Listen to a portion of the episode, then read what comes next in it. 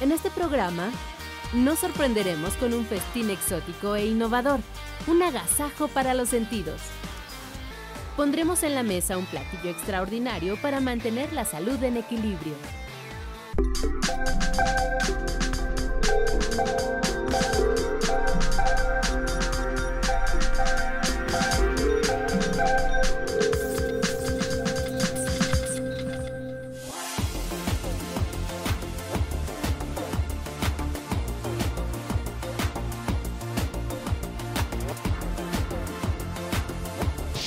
Bienvenidos a Factor Ciencia, yo soy Alejandro García Moreno y una vez más nos encontramos en Universum Museo de las Ciencias de la UNAM, al sur de la Ciudad de México. Estamos aquí para visitar la exposición Salud, Vida en Equilibrio y este programa va a estar lleno de sabores, de colores y de mucha información acerca de la alimentación. Quédate con nosotros y conoce la ciencia detrás de la nutrición. Esto es Factor Ciencia, comenzamos.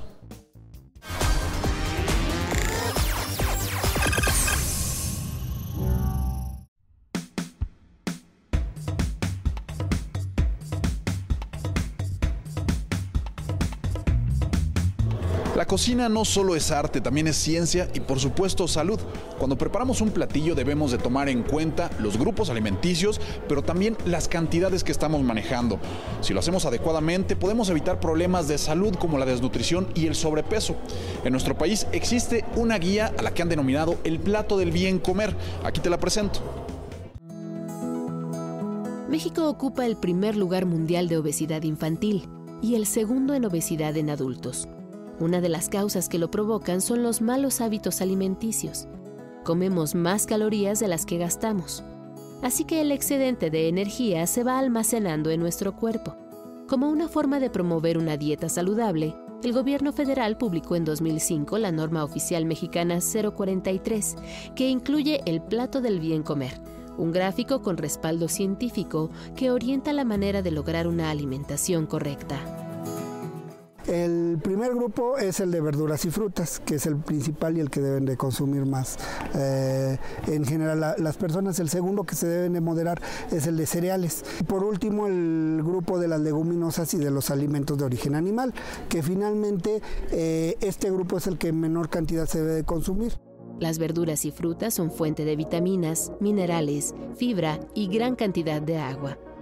Debemos consumirlas en abundancia siempre que sea posible crudas y con cáscara, seleccionando las de temporada. Alimentos como maíz, trigo, arroz, cebada y amaranto, así como tubérculos como papa y yuca, forman el grupo de los cereales. Nos proporcionan la energía que necesitamos para movernos, trabajar, correr o estudiar. Su consumo es necesario, pero sin exceso. La dieta del mexicano, por ejemplo, que a veces dicen es que no comas tortilla porque es, es mal. La tortilla no es malo, o sea, el problema son los excesos que caemos. Deberíamos de consumir alrededor de dos, tres tortillas en una, a lo largo del día. Sin embargo, eh, nos sentamos y queremos consumir lo triple, lo cuádruple. Proteínas, hierro y vitamina B12 nos aportan las leguminosas y cárnicos, esenciales en el crecimiento y regeneración de tejidos. Los alimentos de origen animal deben consumirse en pocas cantidades porque son altos en grasas y colesterol. Frijoles, lentejas, habas, garbanzos y otras semillas se deben combinar con cereales. La combinación de cereales y leguminosas es esencial porque esto nos va a elevar la calidad de proteína. Eh, el cereal tiene un tipo de proteína, la leguminosa tiene otro tipo de proteína. Eh, separados hablamos de proteínas que no son tan buenas. Cuando los juntamos fortalecemos esa proteína de una manera que es muy semejante al de la carne.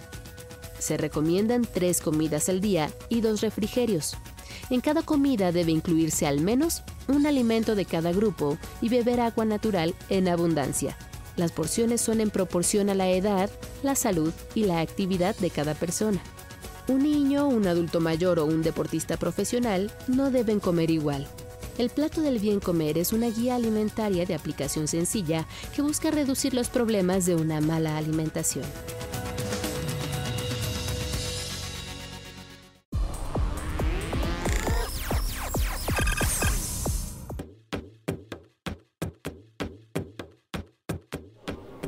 Tener una buena alimentación, pero sobre todo la forma en la que se preparan los platillos, puede ser el reflejo de nuestro estado físico y de salud. Las vitaminas, minerales, proteínas y carbohidratos que consumimos nos ayudan a crecer, a mantenernos fuertes, a fortalecer nuestros huesos, nuestros músculos, pero sobre todo a tener en buen estado de salud nuestro corazón y nuestro estómago. El proceso digestivo es la forma en que nosotros los seres humanos tenemos la capacidad de convertir los alimentos en esas partículas chiquitas que les llamamos nutrimentos, que esas son las que utilizan las células del organismo para nutrirse. Entonces el, proceso digestivo empieza en la boca y termina literalmente cuando evacuamos lo que el cuerpo ya no necesita. Bueno, algo muy importante eh, decir que lo que nosotros consumimos tiene que ser lo mismo que nosotros gastamos. Si yo consumo menos de lo que gasto, voy a tener un déficit, entonces no voy a darle al organismo lo que yo necesito. Y me puedo enfermar por anemia o me puede dar este, mala nutrición energética, por ejemplo. O tenemos el otro lado, que es la obesidad, que puede ser que yo esté consumiendo más energía o más de algún nutrimento esencial, ya sea carbohidrato, proteína o lípido, que favorezca este, un sobrepeso y de esta manera voy a perder el balance de lo que ingiero y de lo que quemo. Entonces siempre es importante comer lo que se necesita en las raciones que se necesita, en el equilibrio que se necesita. Cada uno de los nutrimentos va a tener una función específica en el cuerpo. Ojalá pudiéramos pensar que si yo me como la proteína, entonces se va a ir directamente a mi músculo, a mis bíceps o a mis tríceps. Ojalá y fuéramos tan directivos, ¿no? Realmente el cuerpo los absorbe, bueno, una vez que se absorben, los dirige a, este, a donde los necesita. Cada uno tiene una función específica, mientras que las proteínas pueden ayudarnos a formar músculo, también nos pueden ayudar a transporte y eso se va al hígado, por ejemplo, para que puedan hacer pueden ser procesados eh, los aminoácidos, que la forma más estructural, más chiquita de la proteína, y esos son los que se van diversificando a lo largo del organismo. Las grasas, de la misma manera, van a tener una, una, conjugación especial para que puedan viajar a lo largo de la sangre y pueden irse al hígado para que también formen parte de nuestro tejido adiposo o bien se procesen para formar algunas este, hormonas, por ejemplo las sexuales, que, que son parte importante de nuestro funcionamiento orgánico. Eh, los hidratos de carbono, los carbohidratos también van a tener la función de procesarse como glucógeno hepático, que es nuestra reserva energética, y como su nombre lo dice, hepático está en el hígado. Entonces una parte se va al glucógeno hepático, otra parte se va al músculo, porque los músculos también necesitan tener su energía por cualquier cosa que se necesite, y lo que ya no necesito o lo que me sobra de, hidratos de carbono, de carbohidratos, se van a convertir en grasa, y esa grasa donde va a quedar es en nuestro tejido adiposo. De hecho, es el único nutrimento que tiene una, este, una conversión de esta característica y las grasas son el único nutrimento que tiene reserva. Las proteínas no tienen reserva, entonces no por comer más proteínas o más aminoácidos quiere decir que voy a utilizarlos de manera más eficiente, eso no es cierto.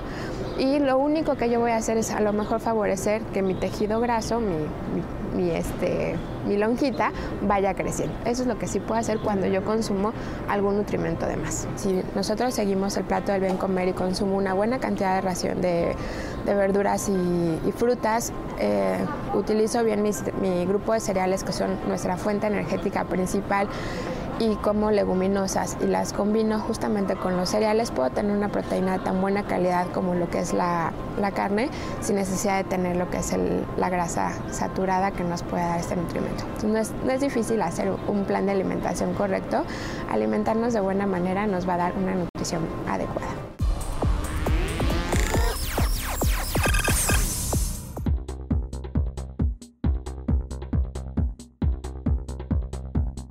Dentro de la exposición Salud, Vida en Equilibrio de Universum Museo de las Ciencias de la UNAM, nos encontramos con este stand que nos va a permitir hacer un ejercicio de nuestro plato de bien comer. En él podemos encontrar los tres principales grupos de alimentos, por ejemplo, verduras y frutas, cereales y tubérculos, leguminosas y alimentos de origen animal. Y aquí nos enseña de una forma bastante ilustrativa las proporciones que deben de ocupar cada uno de los alimentos en nuestro plato del bien comer. Por ejemplo, en alimentos alimentos de origen animal, como pueden ser las carnes, el pollo, el atún, ocupan una quinta parte de nuestro plato, mientras que en los cereales podemos ser un poco más generosos. Entonces yo voy a hacer mi plato del bien comer y después te lo presento.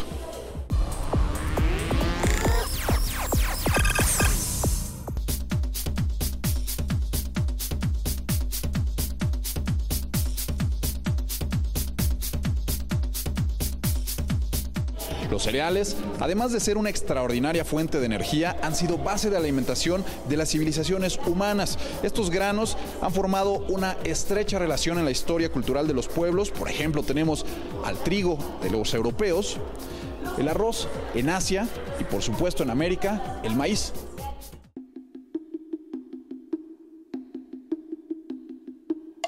Hace más de 100.000 años, el Homo sapiens ya se alimentaba de cereales. Este es el vestigio más antiguo que se conoce, una cueva de Mozambique, en África, donde se hallaron plantas silvestres de sorgo. 90.000 años después, el hombre descubrió que podía almacenar semillas de plantas silvestres y consumirlas mucho tiempo después. Así disminuyó su necesidad de trasladarse de un lugar a otro en busca de alimento. Esas plantas eran gramíneas, cuyos frutos son los granos. La relación de los cereales y la humanidad no solo ha sido alimenticia, ha sido determinante en el origen de las civilizaciones. Las cereales permiten que las comunidades se adaptan a una vida sedentaria y que empiezan a desarrollar sistemas de almacenamiento para guardar los granos y el hecho de que los granos pueden conservarse durante tiempos largos y eso facilita que las sociedades dediquen parte de su tiempo a otras actividades, que su vida sea más compleja que la simple obtención de alimentos. La recolección y selección de granos dieron paso a la agricultura.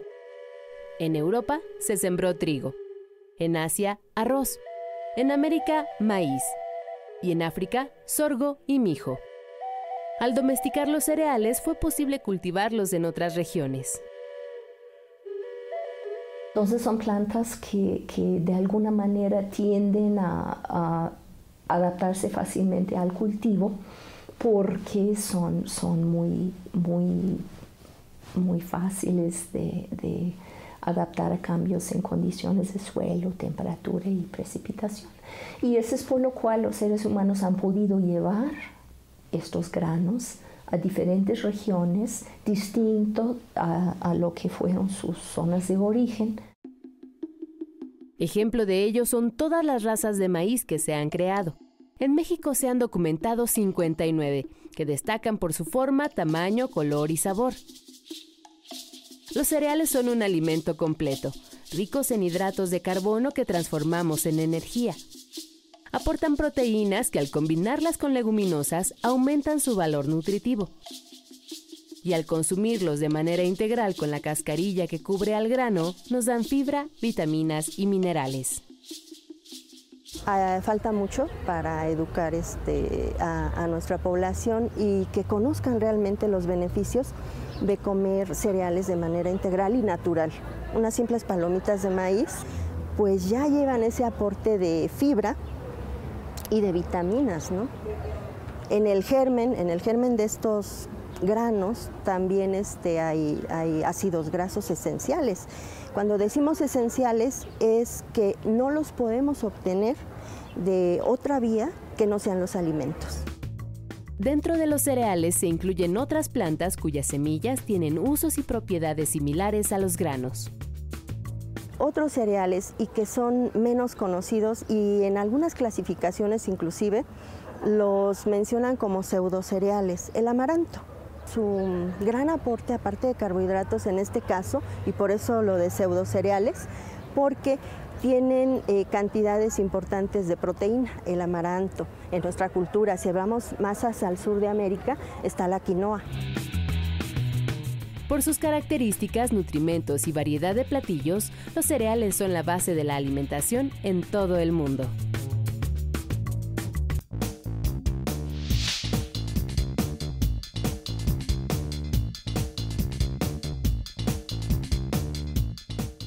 Bueno, yo ya terminé mi ejercicio del plato del bien comer. Espero que esté con las proporciones adecuadas. Aquí en verduras y frutas deben de ser en abundancia. A mí me gustan los pepinos, los ejotes, el jitomate y por supuesto, bueno, puede ser una buena porción de postre, una rebanada de sandía. En los alimentos de origen animal, una buena pechuga de pollo, es interesante. En los cereales, arroz y las leguminosas por excelencia en nuestro país, los frijoles. No pueden faltar en un buen plato mexicano. Esta es mi propuesta del plato del bien comer. ¿Qué te parece?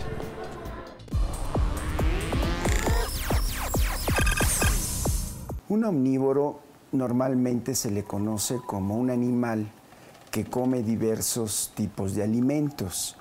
Puede comer tanto alimentos muy del tipo de plantas y alimentos del tipo de los animales, de la carne de los animales. Sí, sí somos omnívoros los seres humanos porque nosotros podemos consumir ambos tipos de alimentos. Podemos comer plantas, este, raíces, semillas, tenemos los dientes adaptados para ello y nuestras pautas conductuales también adaptadas para poder hacerlo. Tenemos que tener también, y de hecho lo tenemos, por ejemplo, un sistema digestivo que nos permita digerir carne. Como carnívoro, pues lo tenemos.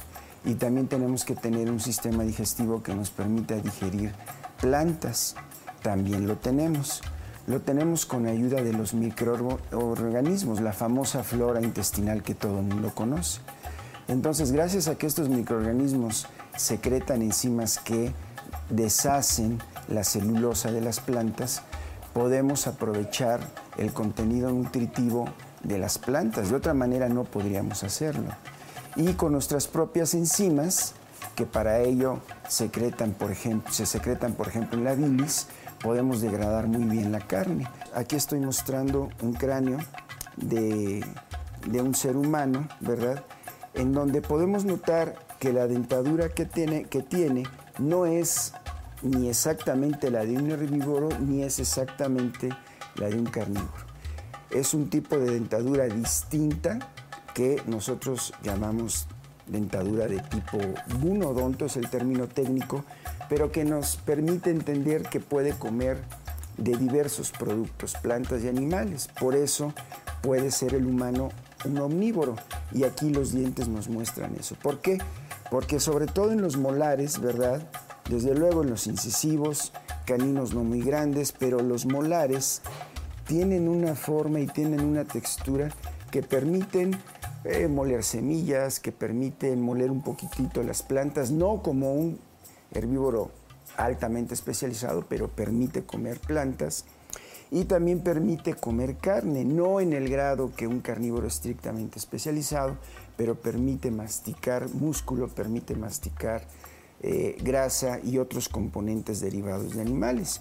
Entonces, por eso nosotros como humanos tenemos esta capacidad física para poder alimentarnos de una dieta omnívora. Pero además también los órganos y la capacidad cerebral, la evolución de los primates al cual nosotros pertenecemos, este grupo, nos ha permitido ser capaces de localizar un insecto y comerlo como un carnívoro, localizar una semilla, localizar frutos y comerlos como un herbívoro o un frugívoro. Esa es la gran capacidad que nosotros tenemos como humanos. Ser carnívoro ser omnívoro, ser herbívoro, sí viene determinado ya filogenéticamente por nuestra herencia biológica y puede ser un poquitito variable. Pero sí hay algunos casos donde se es estrictamente herbívoro o se es estrictamente carnívoro y nosotros como humanos, al ser omnívoros, tenemos la capacidad de que nuestro abanico de opciones de alimentos pues sea mucho más grande y con ello nos permite poder adaptarnos a un grupo de ambientes y ecosistemas también mucho más amplio.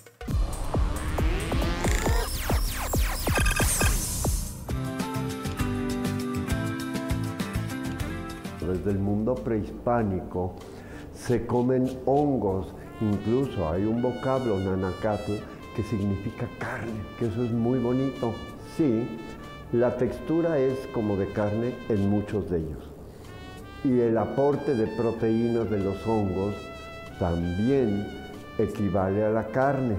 ¿sí? Hay una gran diversidad de hongos en todo el mundo. Y en México hay 400 mm, variedades de hongos. Muchos hongos que ya se consiguen son cultivados como las setas Curioso, en Europa, en España, Z es todos los hongos. Y aquí Z es una, un hongo peculiar, particular. ¿sí? Y se consiguen champiñones y hay hongos cultivados y hongos no cultivados, que son quizá los más atractivos en México. Otros hongos que, que también fueron silvestres, bueno, y casuales como el huitlacoche. El huitlacoche hasta hace muy poco tiempo podemos tener noticia que ya se haya este, domesticado. Antes no, y antes llamaba la atención que una planta podía tener una mazorca con huitlacoche y la de junto sin estar ondeada con el huitlacoche. Entonces, esto pues, nos hablaba de que era escaso y era un poco más caro. Ahora que eh, la temporada, pues siempre hay huitlacoche y fuera de temporada es más o menos posible conseguir el huitlacoche, ¿sí? pero ya no es tan casual y es muy apreciado y muy usado en la cocina mexicana desde nuestros ancestros. Sabían el valor nutritivo que tienen los hongos y apreciaban el valor de sabor, de textura y de, lo que podía lograrse cocinando con hongos.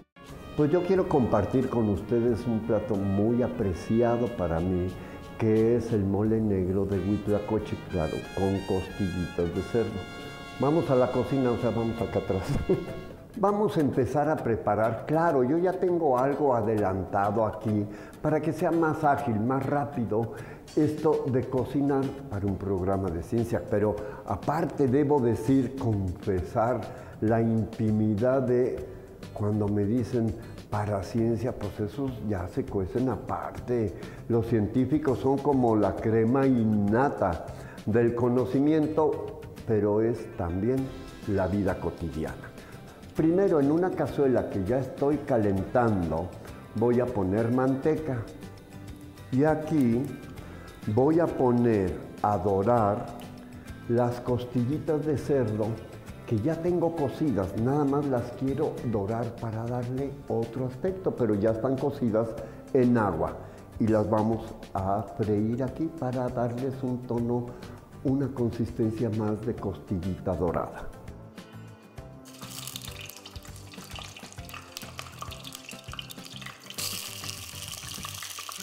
Mientras el fuego trabaja, vamos a poner a trabajar las manos, moliendo el chile ancho previamente remojado con cebolla y luego colamos esa salsa y se la ponemos a la carne.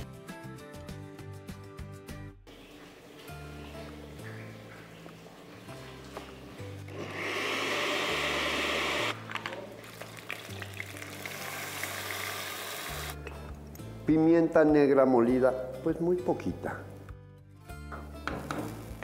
Vamos a poner el huitlacoche, que ya está desgranado.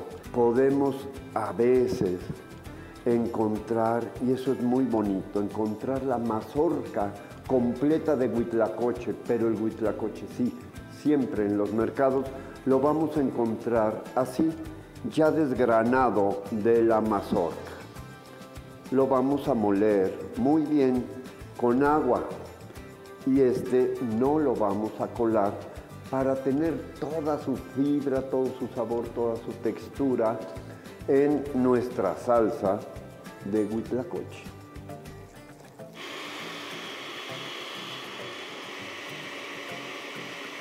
Ya que está muy molido el huitlacoche con agua, lo agregamos a nuestro guiso.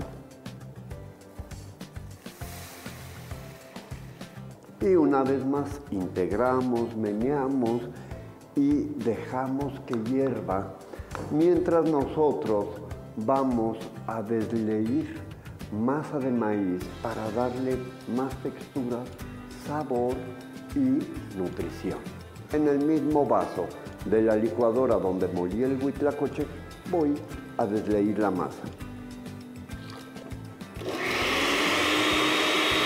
Si ustedes ven, la salsa ya tiene textura gracias al chile y al huitlacoche. Pero vamos a agregar la masa para acentuar la textura que debe tener, textura de mole y el sabor, el sabor del maíz hecho masa, nixtamalizado, incorporado al huitlacoche también de maíz y todo esto nos va dando valores nutritivos y valores de sabor.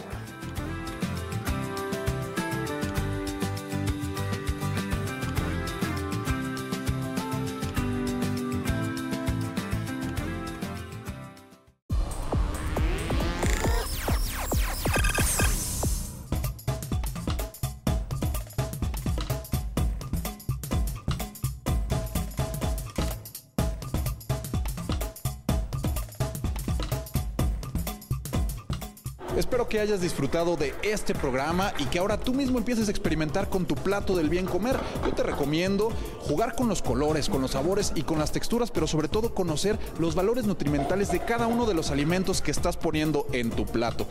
Te recuerdo que puedes seguirnos en Twitter, Facebook, visitar nuestro portal o descargar cualquiera de nuestros programas a través de iTunes. No olvides que seguimos investigando lo que ocurre en el mundo de la ciencia y la tecnología para llevarlo hasta tu pantalla. Yo soy Alejandro García Moreno y esto fue Factor Ciencia. Te espero la próxima semana.